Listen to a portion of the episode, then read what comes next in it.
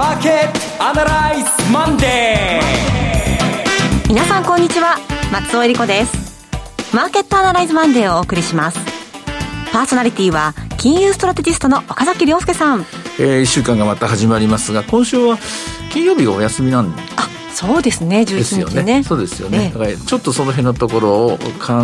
えてスケジュールを立てなきゃなと、はい、作戦とかも立てなきゃなと思っている岡崎良介です。今日もよろしくお願いします。はい。でそして株式アナリストの鈴木和之さんはお電話でのご出演です。鈴木さん。あおはようございます。鈴木和之です。よろしくお願いします。よろしくお願いします。この番組はテレビ放送局の BS1212 で毎週土曜昼の1時から放送中のマーケットアナライズプラスのラジオ版です海外マーケット東京株式市場の最新情報具体的な投資戦略など耳寄り情報満載でお届けしてまいります。そうなんです。もうね2月暦の上では春になりまして。春なんですけどね、ん、なんかすごく寒いし。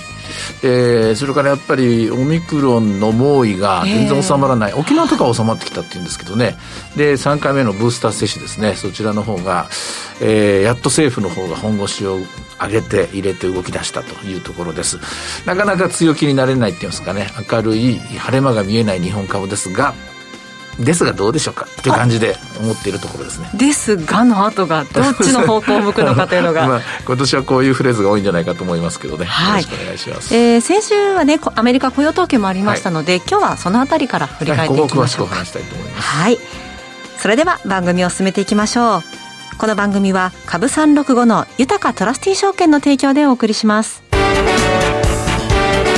今週のストラテジーこのコーナーでは今週の展望についてお話しいただきます。はい。その先週発表された金曜日に発表された1月の雇用統計なんですが、これはアメリカ経済がはっきりとインフレ型の拡大をしていると、というふうに読まなきゃいけないところだと思うんですね。あの、ニュースがどんどんどんどん、えっ、ー、と、指標発表とともに今インターネットとかで流れてくる時代なのですが、えー、最初に入ってきたニュースが失業率が3.9から4.0に悪化してた。景気が悪いのかみたいなニュースだったと思うんですけども、いや、そうじゃないと。で、そうじゃなくて、雇用の方が増えていた。46万7千人ぐらいでしたかね。なんか増えていた。予想外に増えていた。19万人ぐらいだと思ってたらと。でなんでそうなるかというと、労働参加率。今まで働く気がなかった人たちが働き出したというわけですね。うん、えー、でもおかしいじゃないか。オミクロンが猛威を振るってるのって思われるかもしれませんが、話はこんな風に読んじゃダメなんですね。はい。今言ったのは間違ったと言いますか、間違っちゃいないんだけども、えー、ちょっと誤解を読むような言い方だったんじゃないかと思うんですね。正しい読み方は、えー、金曜日の雇用統計は賃金が上がっていたというところから読まなきゃいけないと思います。はい。賃金が大幅に上昇していたんですね。えー、7%ぐらいだったかな。1年前と比べて。えー、どこもかしくも賃金が上がってるわけですよ。で、賃金が上がっているので、この給料だったらもう一回真面目に働くかなみたいな感じで。で、それで働く気がなかった人たちが、えー、職を求めて、えー、働く気があります、えー、仕事をつけます、もしくは失業者ですと、えー、自分でこれノーティスしないと、えー、アメリカの場合は何でも自己責任ですから、えー、あなたは労働力人口ですか？労働力、非労働力人口でじゃないんですか？非労非労働力人口ですかっていうのは全部、全部自分で、えー、働く気がありますと言わなきゃそっちにカウントされないんですが、働く気がありますという人の数が増えたんですね。繰り返しますが、給、賃金が増えたんで、働く、働く気が、えー、働くインセンティブが増えて、で、それで、えー、結果的に、えー、っと、雇用者数が伸びた。伸びたんだけども、働こうと思ってる人たちが増えたんで、えー、割り算すると失業率は上がってしまったと。こういうような現象なんですね。で、このように賃金が上がっていく、賃金が引っ張っていく形というのは、もう典型的なインフレ型の、経済拡大を伸ばしていて、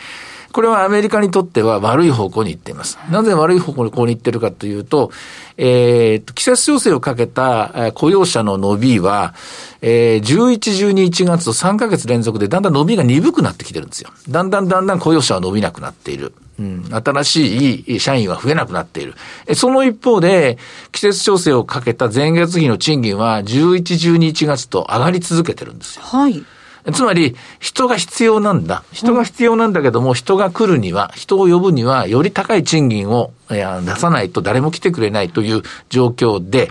えー、物価上昇に経済の成長が追いつかない形になっています。わずか3ヶ月のことなんですが、この3ヶ月を見落としてはいけない。でこれが1年、2年続くと、例えばインフレ率が6%で、経済成長が3%で、えー、名目成長が9%なんという時代に、えー、すぐなっていくんですよね。これを抑えたいのが FRB なんですね。FRB は経済成長を3%にしたまま、物価上昇率も2%台にしたいっていうのが目標なんですけども、これは悪い方向に行っています。悪い方向に行ってますから、金曜日のマーケットの意味するところは、FRB はもっと利上げをしなきゃいけない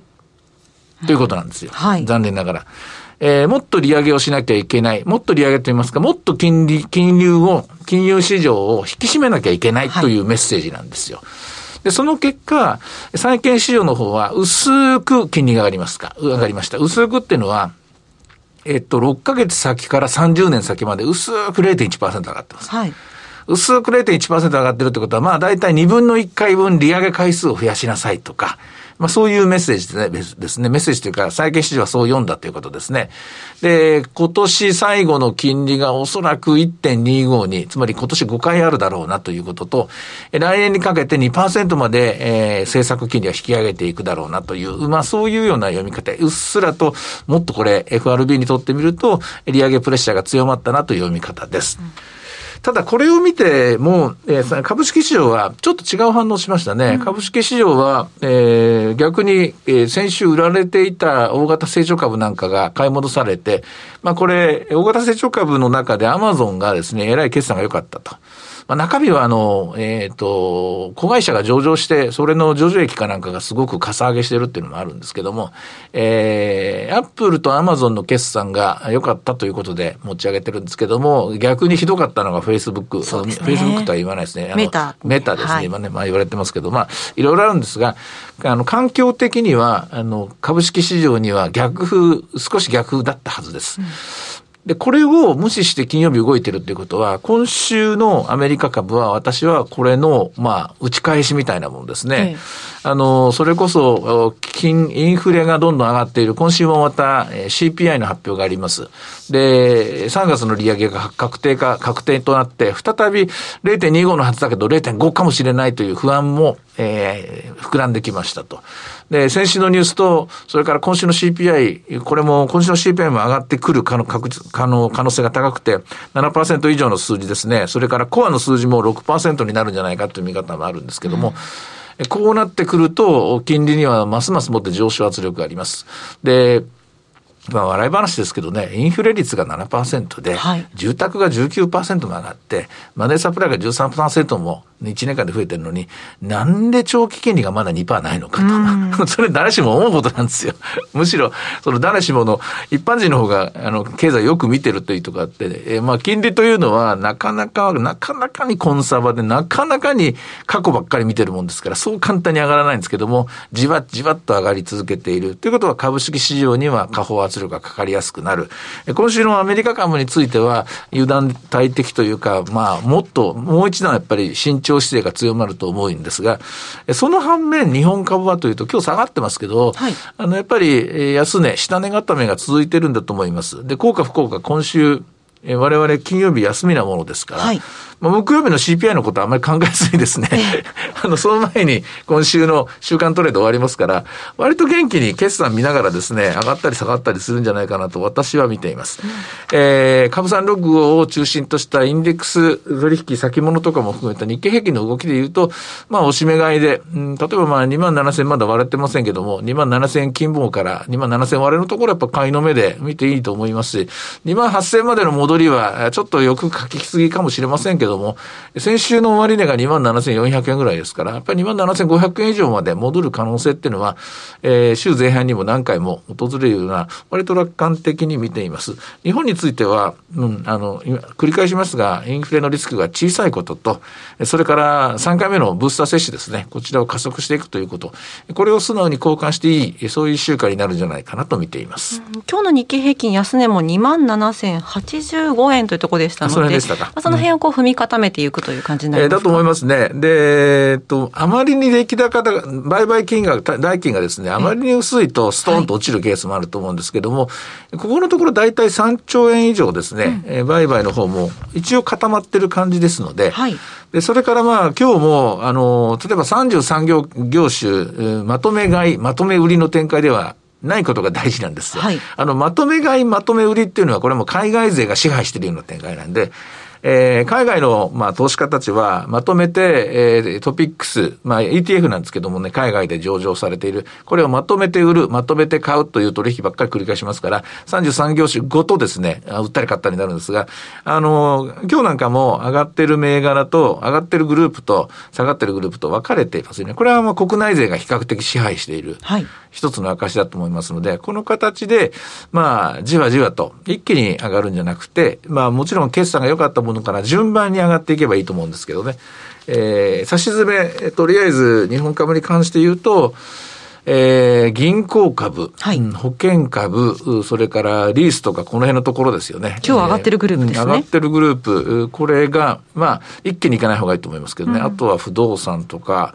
えー、それから、えー、原油価格が90ドル超えてきましたからね、はい、この周辺のところです。まあ、日本にはこのエネルギー関連の銘柄少ないんですけどもね、あの、FRB の思惑とは裏腹で、やはりこういうコモディティ系のものにお金は入っている、そういう兆候があちこち見られています。その展開が続くような、まあ、そんな風な見方をしています。はい。一方、鈴木さん、今週は決算も多いですね。そうですね。あの、まあ、先週で大所がほとんど出てきてますので、はい、まあ、今週も前半は、あの、東証一部主力銘柄、あの、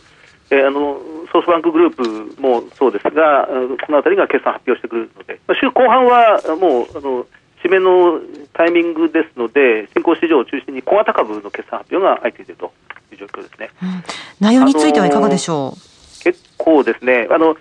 今日、明日、明後日の日経平均どうなるかは、私はすごく分かんないですが、やっ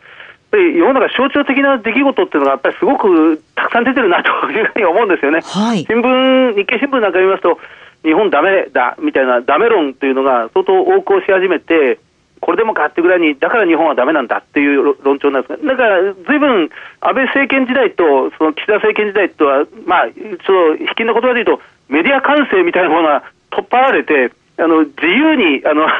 新聞のメディア報道も多くなったなと、まあ、その分、このダメダメ論が出やすくなってるなという感じがしないでもないんですが、まあ、逆張り的な目で見るといいなと思う。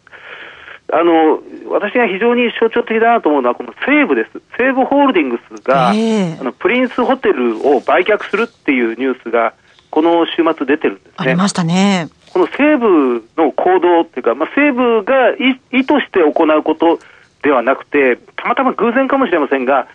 西部が何か関わる状況というのは、日本経済の大きな転換点、転換点で起きてるなというふうに、私は記憶してるんですよね。はい、あの今回、昨日あのおめでたいことに、この北京オリンピックでジャンプのノーマルヒルで、この小林陵侑選手が金メダルを獲得しましたが、はい、あの1998年の長野オリンピック以来、船木選手以来の金メダルなんですよね。あれが長野オリンピックっていうのは、まあ、これも言われてるように、西武鉄道グループが、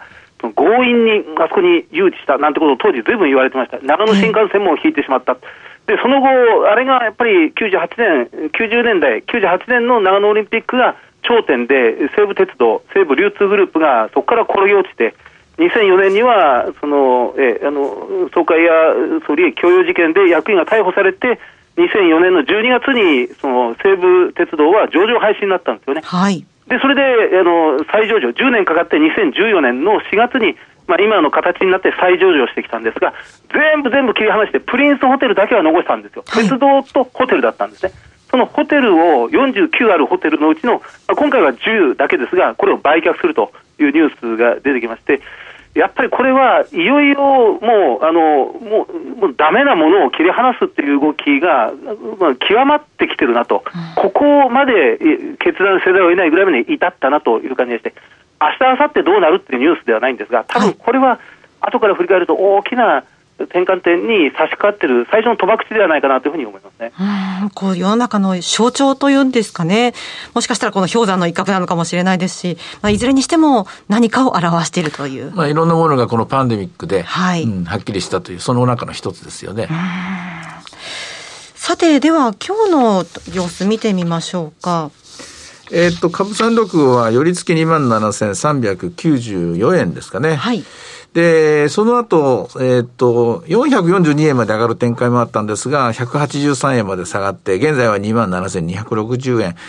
えー、割と高動きですね。あんまりまあ、えー、まだ、まだみんな誰も仕掛けみたいなものが入ってないような、そんな動きをしていますね。はい。えー、ボラティリティの方ですが、24.39ということで、少し上がってきてますね。そうですね。まあ、あの、何せアメリカの方がなかなか20を割らないという展開ですし、それはまあ、これだけ材料が、ウクライナ情勢もますます持って、あと2日で首都を選挙できるなんていうニュースが来たり、なんか、恐ろしい話ばかり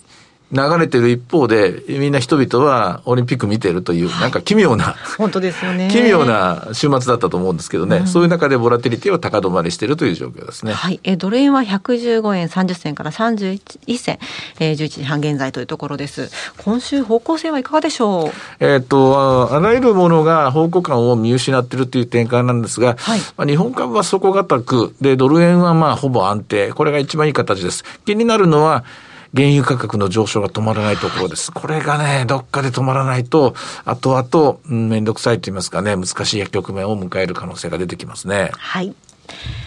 さて、いろいろ展望していただきました。今週末土曜日には午後1時から放送します。マーケットアナライズプラスもぜひご覧ください。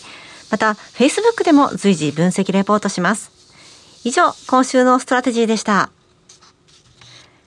ではここでお知らせです。株365の豊かトラスティー証券より、マーケットの専門家が出演する動画コンテンツの情報です。豊かトラスティー証券では、投資家の皆様の一助にと、動画コンテンツの充実を図っています。鈴木和之さん、岡崎良介さんなど、スペシャリストが株式や為替商品マーケットを解説する動画をタイムリーにお届けしています。さて、こちらでは、鈴木和之さんのアーカイブ動画配信中です。鈴木さん、最近の株式市場、注目はどんなところでしょうか？はい、あの、まあ、これは、あの、いつも申し上げたことですが、やはり企業の変化というのが今、相当促されてますね。あの、置いてきぼりにされてしまうことを恐れて、今、企業は、まあ、あの、あ、後陣を排していた企業は必死になって追いかけ始めてる。まあ、先頭を走っている企業はどんどん先に行ってしまっているという状況ですが、まあ、変わり目、大きな変わり目に来てるなというふうに思います。えー、鈴木さんや岡崎さんの動画コンテンツをご覧になられたい方は、豊かトラスティ証券のウェブサイトから、投資情報の豊かマーケットを開き、ひろこのスペシャリストに聞くの鈴木さんの動画をクリックしてください。またこちらは YouTube からも検索可能です。充実したラインナップのアーカイブ動画をご覧いただきまして、さらにアンケートにもぜひお答えいただければと思います。さあ、今すぐ、豊かトラスティ証券の YouTube チャンネル、豊か TV を検索。以上、株365の豊かトラスティ証券から動画コンテンツの情報でした。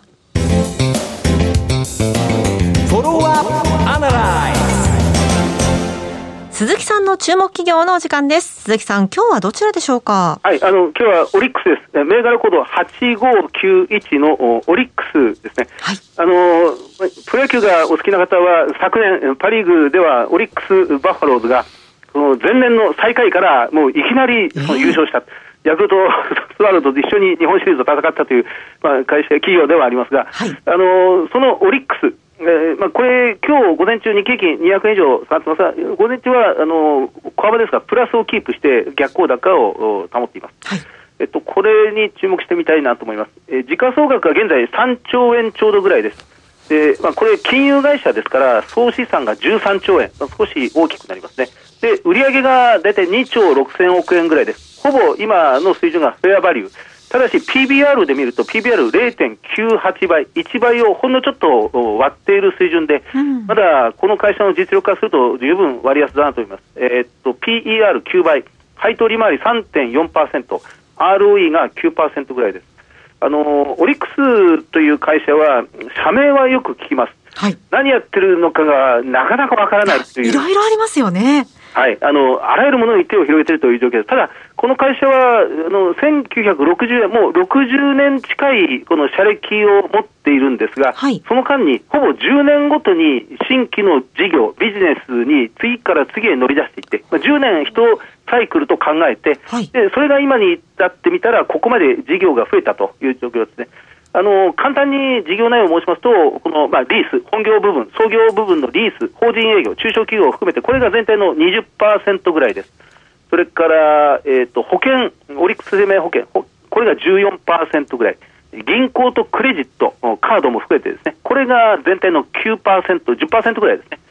それから不動産事業がかつて5割ぐらいあったのが、今、不動産事業は10%ぐらいです。うん、それから太陽光とか風力発電は、あれほとんど機材は大きな発電設備はリースですから、この環境エネルギーが今、大体4%ぐらい。あとは海外で、アメリカが20%、ヨーロッパが12%、アジアが8%、合計するとちょうど100%ぐらいになるということです。でかつて稼ぎ頭だった航空機リースが今ゼロです。えー、売上利益が、まあ、ゼロあ、利益赤字ぐらいですね。でいずれこれはあと1年、2、3年すれば、まあ、航空機リースもそのコロナウイルスの影響が消えて、えー、立ち上がってくると思いますが、まあ、このあたりが伸びていると。であのー、今、ざーっと申し上げたものが、これがまさに事業ポートフォリオになってるんですね、はい、あのコロナの影響を受けやすいものというのが、例えばこの環境エネルギーとか、不動産ビジネスとか、うん、それからまあ航空機なんかはまさにそうなんです、これはコロナの影響が非常に受けやすい。直撃されて航空機は今、そう売上利益ゼロになってしまっているという状況です。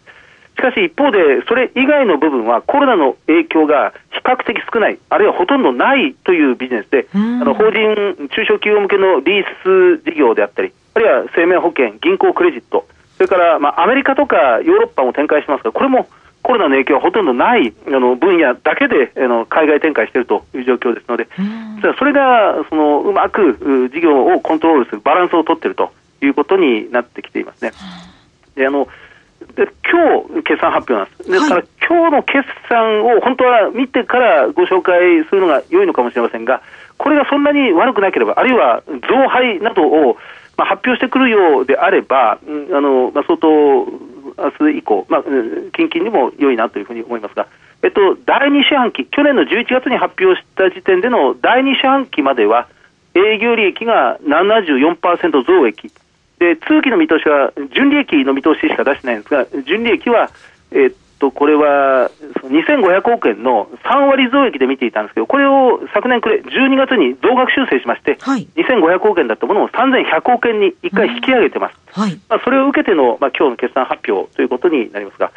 まあ、このオリックスを静かな動きをと取っているところで仕込んでおくと、そう長い目で見て、株価は堅調に上がっていくんではないかなと思います。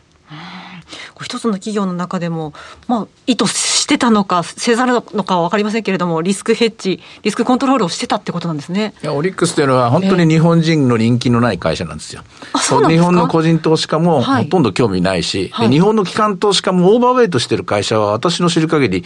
ほとんどないと思います。圧倒的に外国人の人気が、外国人の個人、外国人の機関投資家になると思います。その理由はやっぱりカテゴリーとして日本ではノンバンクとか、はい、あるいはシャドーバンクとか、